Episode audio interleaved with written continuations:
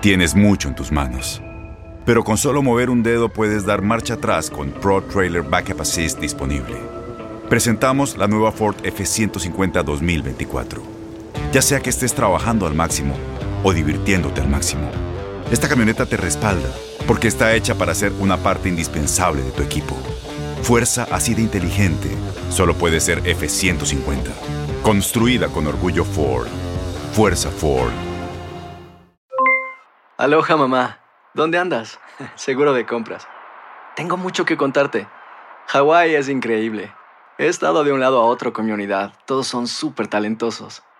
Ya reparamos otro helicóptero Blackhawk y oficialmente formamos nuestro equipo de fútbol. Para la próxima te cuento cómo voy con el surf y me cuentas qué te pareció el podcast que te compartí, ¿ok? Te quiero mucho. Be All You Can Be, visitando goarmy.com diagonal español. Boost Mobile tiene una gran oferta para que aproveches tu reembolso de impuestos al máximo y te mantengas conectado. Al cambiarte a Boost, recibe un 50% de descuento en tu primer mes de datos ilimitados. O, con un plan ilimitado de 40 dólares, llévate un Samsung Galaxy A15 5G por $39.99. Obtén los mejores teléfonos en las redes 5G más grandes del país. Con Boost Mobile, cambiarse es fácil. Solo visita boostmobile.com. Boost Mobile, sin miedo al éxito. Para clientes nuevos y solamente en línea, requiere AroPay. 50% de descuento en el primer mes requiere un plan de 25 dólares al mes. Aplican otras restricciones. Visita boostmobile.com para detalles. Univisión Reporta es un podcast de euforia.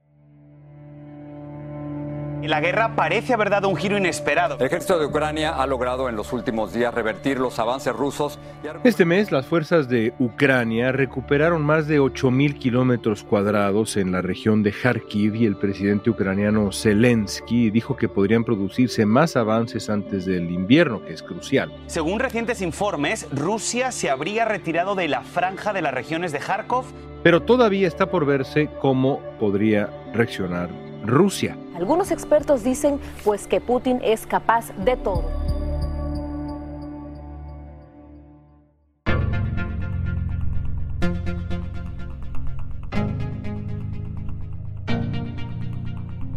El experto en seguridad internacional y defensa militar Juan Bataleme hoy nos va a ayudar a entender el estado del conflicto bélico entre Rusia y Ucrania, que prácticamente cambia día con día. También nos va a aclarar las implicaciones del avance de Ucrania, qué papel juega la ayuda de Occidente y si es posible que Rusia responda al contraataque con, por ejemplo, armas nucleares.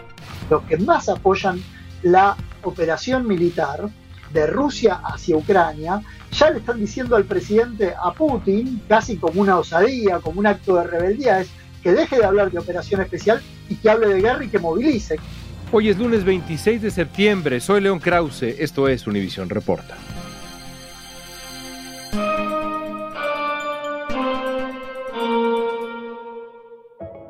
Juan Bataleme es experto en estrategia y seguridad internacional y forma parte de instituciones como el Consejo Argentino para las Relaciones Internacionales, el International Institute for Strategic Studies y también el Atlantic Council.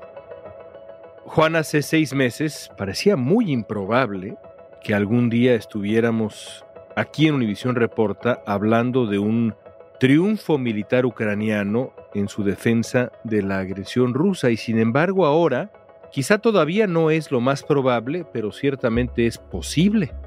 Es posible desde el punto de vista de que por primera vez en la ecuación de la guerra Rusia tiene que cambiar su modo y pasó de ser el atacante a defenderse. No perdió su condición de agresor, pero ahora es un agresor que se tiene que defender.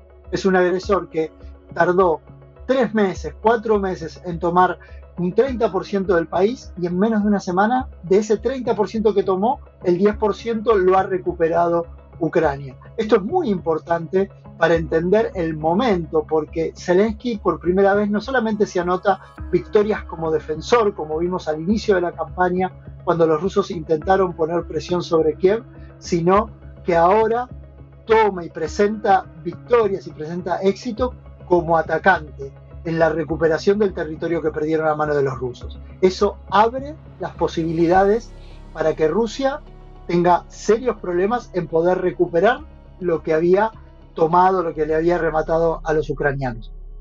Vamos a tratar de entender un poco más a detalle qué ha conseguido Ucrania específicamente en estas últimas muy sorprendentes semanas. ¿Qué es lo que consiguió, militarmente hablando? En primer lugar, si ustedes recuerdan al inicio de la campaña militar, Ucrania pedía con desesperación aviones, equipamiento que parecía muy poco probable, primero, de que fuera a recibir rápidamente y en segundo lugar, de que Occidente se lo fuera a dar. Y que además, en tercer lugar diría, que ese equipamiento fuera a parar la avanzada de Rusia. Sin embargo, Occidente, ¿qué es lo que le dio? Les dio misiles antitanques, le dio misiles superficie-aire, todos misiles portátiles, y fue preparando las defensas ucranianas para poder pelear primero una guerra de resistencia, por así decirlo, de poder atacar en la retaguardia de los rusos y poder desgastarle sus líneas de reaprovisionamiento. Y fue logrando dos cuestiones importantes, que todos los miembros de la OTAN se comprometieran a entregar armamento que tenían en sus stocks, sobre todo armas, como decía, antitanques de los más modernos, y por otro lado, que el arsenal de lo que nosotros conocíamos como Europa del Este, que ahora es parte de la OTAN, fuera pasado rápidamente hacia los ucranianos que ya sabían cómo operarlo. El presidente Zelensky volvió a pedir armas para su país y ayuda. Están dándole a Ucrania más armamento militar, incluyendo ambulancias blindadas y también sistemas antitanquetas que han sido clave en la defensa por parte de Ucrania. Pero hubo una cuestión que Occidente hizo y está decidido a que Rusia no logre su objetivo militar. Entonces tuvieron que hacer algo más, que fue integrar armamento propiamente occidental en la línea de combate ucraniana. Esto es, la combinación de misiles antirradares, los conocidos como HARM, en aviones MiG-29 que todavía siguen operativos en la Fuerza Aérea de Ucrania, la entrega de sistemas de artillería desde los M777 a los HIMARS, que son como la especie de vedettes occidental de esta guerra, que son estos sistemas de cohetes que tienen un rango entre 60 y 300 kilómetros. Occidente le dio principalmente Estados Unidos, le dio los cohetes de entre 60 y 80 kilómetros. Eso les permitió desde una posición segura atacar la retaguardia de los rusos, también atacar Crimea, atacar los Amo Depot, los depósitos de armas. Eso le dio una serie de músculo a Ucrania que Ucrania no tenía. Y eso le permitió a, Ucrania ganar sus primeras batallas. El mes pasado, el presidente de Estados Unidos, Joe Biden, anunció que otorgaría a Ucrania una ayuda militar de casi 3 mil millones de dólares en armas y equipo que le permitirán construir una defensa a largo plazo al gobierno ucraniano. Esa ayuda es adicional a la que anunciara en horas de la mañana el secretario de Defensa Lloyd Austin en Alemania, un fondo de 675 millones de dólares con este paquete, que es el más elevado que ha otorgado eh, a Ucrania, la ayuda de Estados Unidos suma más de 13.500 millones de dólares, esto según los cálculos de la agencia EFE. Solo en septiembre han recuperado 6.000 kilómetros cuadrados en esa zona, en el noreste este del país. Es una cifra muy notable, no solamente evidentemente por la extensión, sino por la velocidad en que los eh, ucranianos han recuperado esa inmensidad de terreno.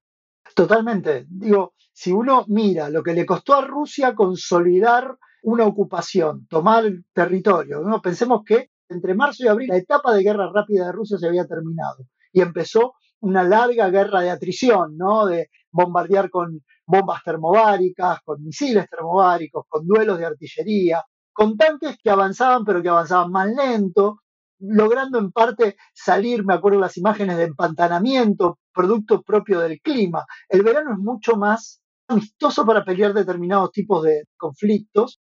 No es que Rusia no supiera pelear en el frío, todo lo contrario, Rusia sabe pelear en el frío, pero lo cierto es que Rusia no logró avanzar porque Ucrania se defendía muy bien.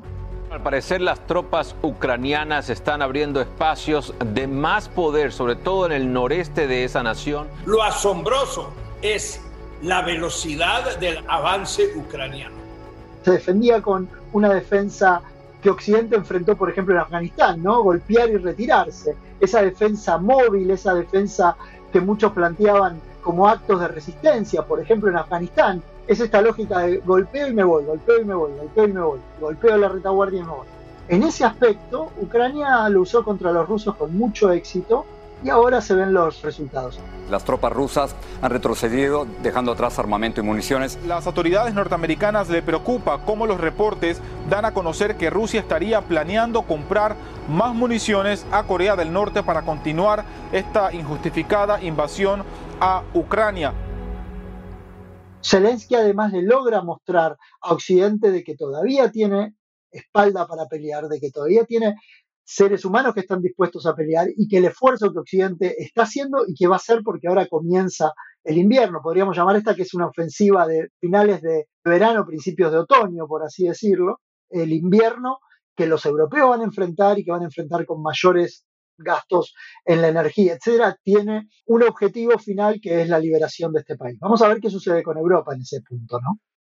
Me pregunto qué explica el éxito militar ucraniano, ya nos decías, del armamento que ha recibido Ucrania, pero pienso también en eh, esta otra variable, que es la motivación. Alguien decía hace poco tiempo que es la diferencia entre un ejército que pelea por dinero, digamos, y un ejército que pelea por su patria, por defender el hogar donde creció, donde viven todavía sus padres. ¿Hay algo de esa diferencia en motivación que explica también este resultado hasta ahora, por lo menos en este septiembre, notable para los ucranianos? Totalmente. Voy a poner un ejemplo, si me permitís. Si yo estuviera del lado de Rusia, ¿no? Y entonces yo quisiera decir, bueno, acá esto es la OTAN contra Rusia, ¿no? Como es el argumento que uno escucha en otras señales, cuando uno escucha la campana rusa, ¿no? Es cierto, uno podría decir, sí, la OTAN, si uno mira los números fríos, Estados Unidos le entregó en armamento militar a Ucrania 10 mil millones de dólares, Polonia 1.800 millones de dólares, el Reino Unido 1.300 millones de dólares. Uno podría bien argumentar eso, pero acá hay algo que dejan de lado, que es la voluntad ucraniana de resistencia. No es que se rindieron, sino que estuvieron dispuestos a defender su territorio, y otro dato que no es importante es que, por supuesto que Zelensky saca la orden de movilización y no deja a los hombres irse de Ucrania. Pero tampoco es que el ejército ucraniano, frente al avance ruso, se desbandó, como estamos viendo ahora, que hay porciones del ejército ruso que se desbandaron. Eso no significa que los rusos no sean profesionales, sino que ahí aparece lo que vos muy bien señalás. ¿Cuántos de estos hombres son propios del ejército ruso, entrenados, motivados, que creen y que están dispuestos a dar la vida por la rodina, por la madre patria rusa, y cuántos de ellos son contratistas militares, como hemos visto, que van a las prisiones a contratar convictos y que les dicen, si ustedes sobreviven seis meses de esta guerra, les damos el perdón presidencial y pueden ser hombres libres, pero si desertan, los vamos a fusilar. Entonces, ahí está muy clarito esto que vos estabas preguntando y al mismo tiempo afirmando. La motivación, las ganas de decir, acá estamos y quiero ser libre. El secretario general de la OTAN declaró que aunque la contraofensiva de Ucrania había sido eficaz, los dos países debían prepararse para un largo recorrido, ya que esto no significaba el principio del fin de la guerra. Acá también empiezan a jugar cosas muy importantes. ¿Cuánta reserva le queda a Ucrania después de esta ofensiva? y qué es lo que tiene Rusia para movilizar. Por eso, por más de que uno mire con optimismo este avance ucraniano, uno tiene que tener presente de que este tipo de guerra, las reservas y lo que queda de músculo es muy importante para definir el resultante final del conflicto.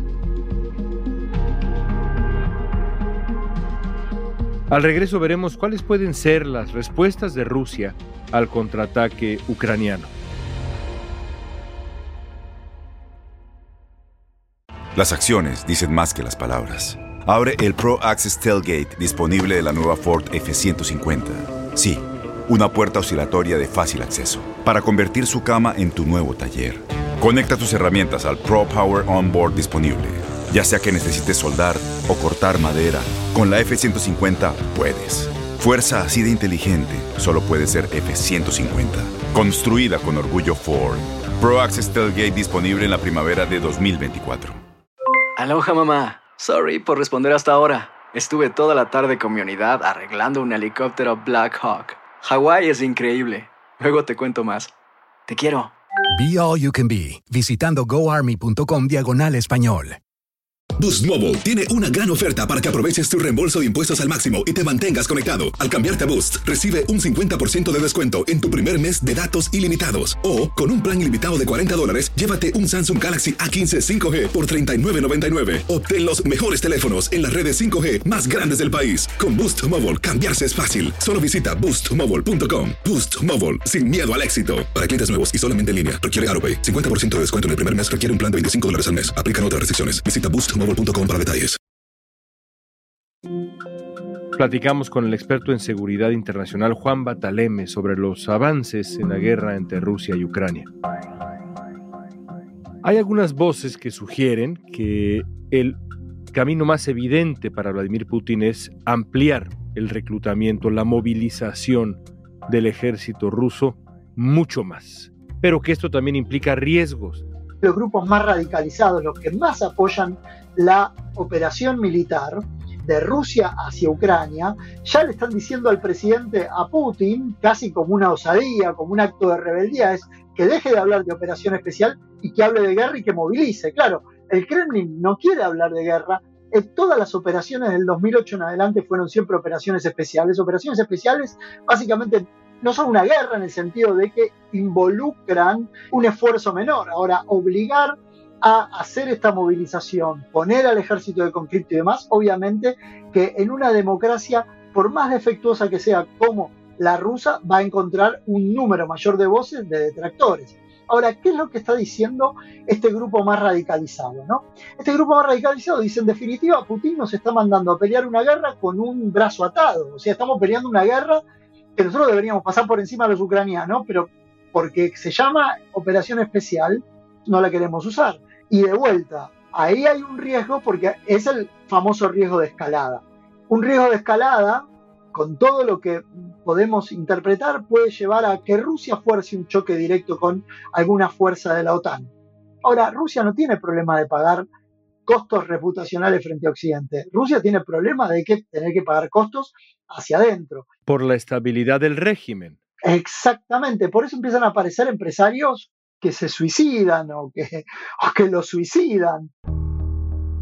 Desde enero, al menos nueve empresarios rusos han muerto por suicidio o en accidentes difíciles de explicar. De acuerdo con CNN, seis de ellos se relacionan con las dos compañías de energía más grandes de Rusia. Hay un núcleo muy cercano a Putin, por ejemplo, Sechin, que ha sido del núcleo muy empresarios, del núcleo muy duro de la industria energética que lo apoya y que le habla a Putin y que es no crítico de la guerra, pero llega el momento de tener que entregar resultados. Y fíjate vos que la falta de resultados al mismo tiempo está impactando, no está generando rupturas, pero sí está impactando en China y en India. India, que ha sido un tradicional aliado de Rusia, si uno mira el equipamiento terrestre de la India y el equipamiento aéreo de la India siempre ha venido de mano de Rusia y entre la India y Rusia han trabajado en ese esquema de equilibrio de poder frente a China y China que le empieza a decir a Putin veamos cómo está saliendo esta guerra porque no hay nada más contrario a la guerra para el liderazgo político digo que la falta de éxitos. La semana pasada Vladimir Putin dijo en un mensaje televisado que Aquellos que intentan chantajearnos, así dijo, con armas nucleares, deben saber que los vientos predominantes pueden girar en su dirección. Putin dijo que su objetivo es que sea liberada la región del Donbass y que está dispuesto a utilizar todos los medios para protegerse, refiriéndose a ese arsenal nuclear. Rusia podría justificar sus ataques con la excusa de defender su propio territorio. Y agregó que si la integridad de su país se ve amenazada, Rusia cuenta con diversos medios de destrucción y con algunos componentes más modernos que los de los países de la OTAN. El secretario general de la OTAN describió sus palabras como una retórica nuclear peligrosa e imprudente.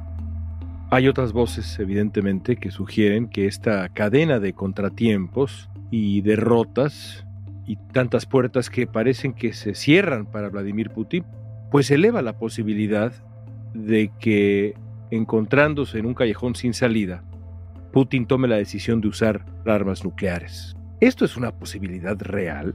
Posibilidad real es, quiero creer, si me permitís como hombre racional, como especialista en relaciones internacionales, esto puede pasar, es una posibilidad real. Quiero creer, y acá digo, enfatizo a vos, a la audiencia, es que mi creencia, no mi convicción, mi creencia hasta si querés católica, de que usarla nos pone al borde de un abismo, porque por más de que las use en Ucrania, está mandándole un mensaje al resto del mundo al cual entramos en un terreno incierto ahí, ¿no? Ahora, no te extrañe, y esto lo veo como más probable, con mayor grado de probabilidad, si no un compatriota mío, Rafael Grossi, ha tratado de darnos reaseguro de que esto no pase, de que Rusia no, no empuje un accidente nuclear, que no empuje otro Chernobyl, que es inclusive yo te diría que peor que el empleo de un arma nuclear, porque en el último de los casos el arma nuclear te transformaría en un paria internacional, nos pondría en otro juego completamente, peor del paria que es ahora. Un accidente nuclear nos pondría también en una situación trágica y terrible, porque empezaríamos a ver lo que sucede ahora, por ejemplo, entre Ucrania y Rusia, que se acusan mutuamente por la violación de los derechos humanos en Ucrania. Si hubiera un accidente nuclear que sería trágico como el de Chernóbil, tendríamos encima a los dos países acusándose mutuamente y a un Occidente viendo a ver cómo responde a eso, ¿no? Porque a eso habilitaría, por ejemplo, algún tipo de intervención para tratar de, evitar de que el incidente nuclear sea mayor. El riesgo nuclear, y esto es lo importante de tu pregunta, está presente y no podemos correrlo de los análisis. Hablabas del costo de reputación, por utilizar una palabra, para Rusia a corto, mediano y largo plazo.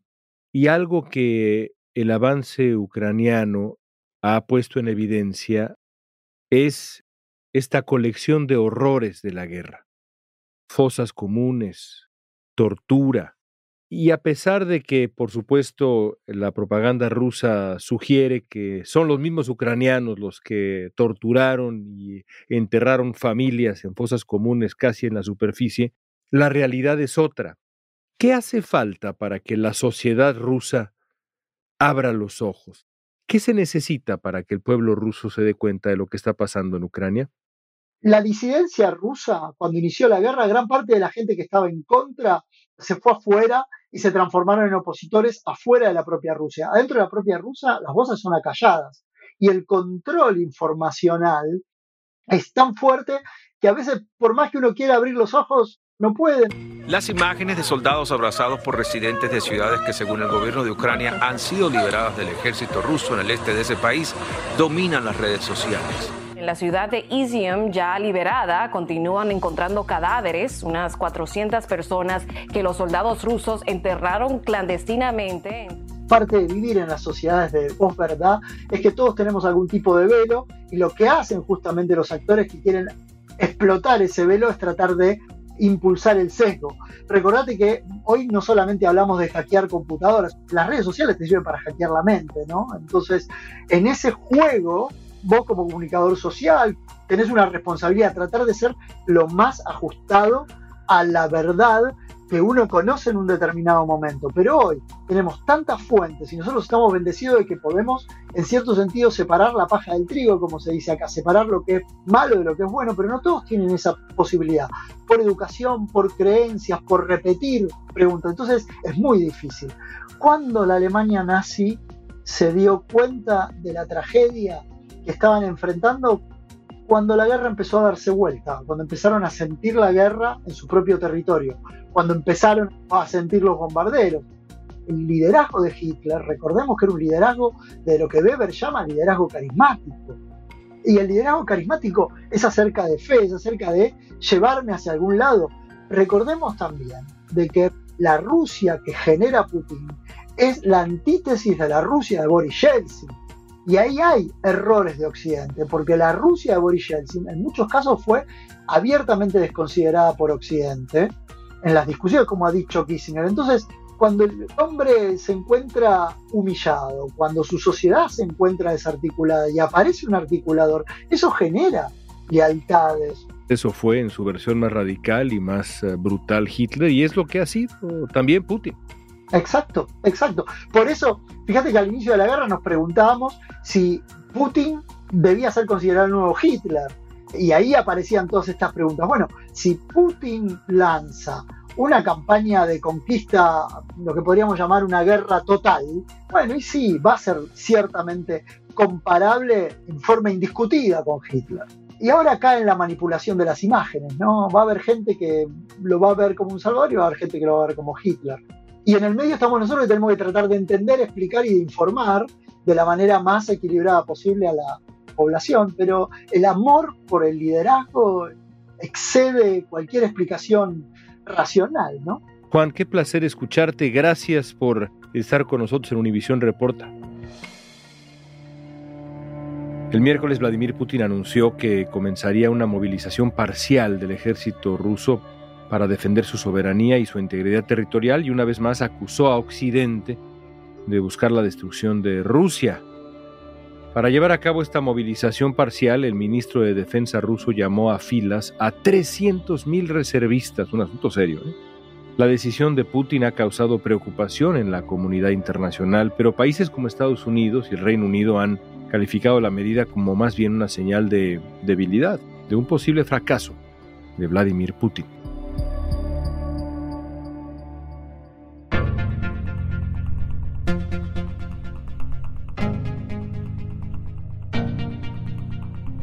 Esta pregunta es para ti. ¿Cómo lees lo que está pasando en este momento en la guerra entre Rusia y Ucrania? ¿Cuál de las dos partes se ve hoy más fuerte?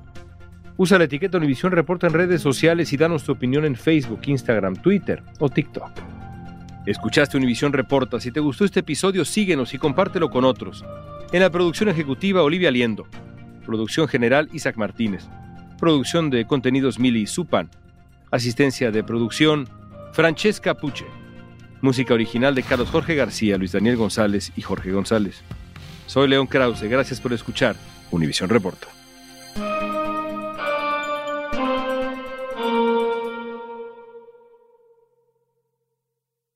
Boost Mobile tiene una gran oferta para que aproveches tu reembolso de impuestos al máximo y te mantengas conectado. Al cambiarte a Boost, recibe un 50% de descuento en tu primer mes de datos ilimitados. O, con un plan ilimitado de 40 dólares, llévate un Samsung Galaxy A15 5G por $39.99. Obtén los mejores teléfonos en las redes 5G más grandes del país. Con Boost Mobile, cambiarse es fácil. Solo visita boostmobile.com. Boost Mobile, sin miedo al éxito. Para clientes nuevos y solamente en línea, requiere AroPay. 50% de descuento en el primer mes requiere un plan de 25 dólares al mes. Aplican otras restricciones. Visita para detalles. Este abril te invitamos a nuestra feria virtual Univisión Contigo rumbo a la universidad. Conéctate virtualmente con representantes de colegios y universidades en la costa este, desde Nueva York a Florida. Aprende sobre ayuda financiera, becas y otros recursos para continuar tu educación. Regístrate para asistir y para la oportunidad de ganar una tableta. Te esperamos en Univisión Contigo rumbo a la universidad del 3 al 9 de abril. Regístrate ya en univision.com diagonal universidad.